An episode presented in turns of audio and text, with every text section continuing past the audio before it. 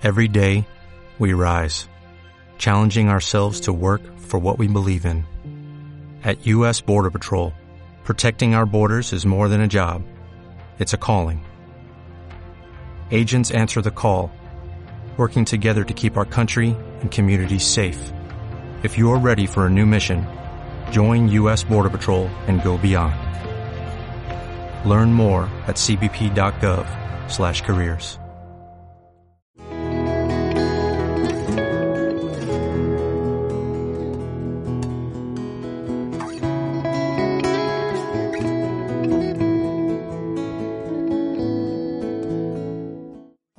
soy José Carlos Agüero, historiador y escritor, y me sumo a Voces que Unen con este texto.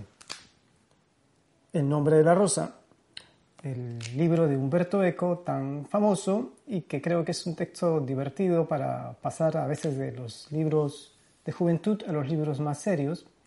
Por lo menos eso fue en mi caso, de adolescente lo leí y desde entonces ha parecido una lectura que siendo erudita eh, y muy profunda, también tiene momentos muy divertidos y de pluma ágil.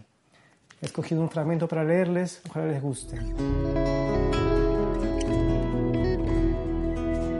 Se da en este contexto, para que se entienda el diálogo, hay una discusión entre Guillermo de Baskerville y su discípulo Azzo, que representan a los franciscanos, y, los, eh, y al emperador y el grupo de la iglesia y el papa, sobre si Cristo es o no pobre, pero en verdad lo que se está discutiendo, el, el, fondo, es si la Iglesia tiene o no derecho a legislar sobre las cosas de la tierra.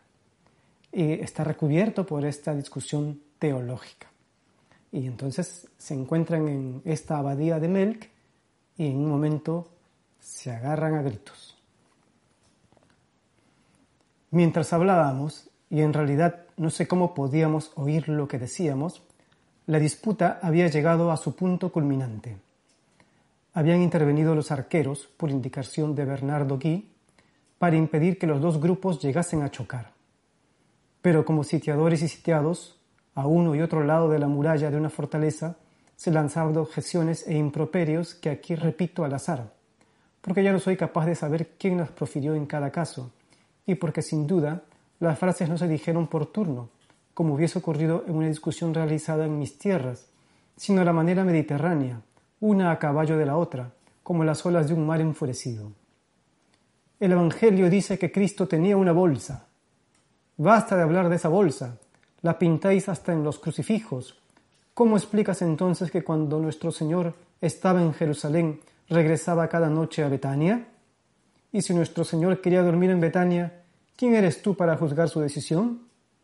No, viejo cabrón. Nuestro Señor regresaba a Betania porque no tenía dinero para pagarse un albergue en Jerusalén.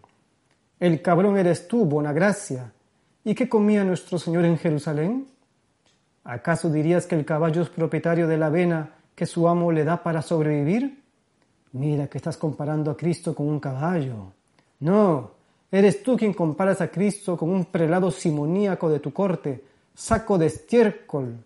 ¿Sí? ¿Y cuántas veces la Santa Sede ha tenido que meterse en pleitos para defender vuestros bienes? Los bienes de la Iglesia, no los nuestros.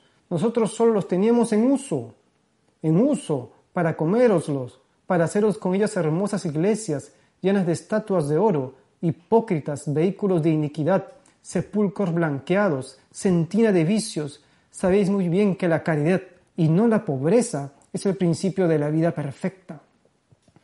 Eso lo dijo el glotón de vuestro Tomás. Ten cuidado, impío.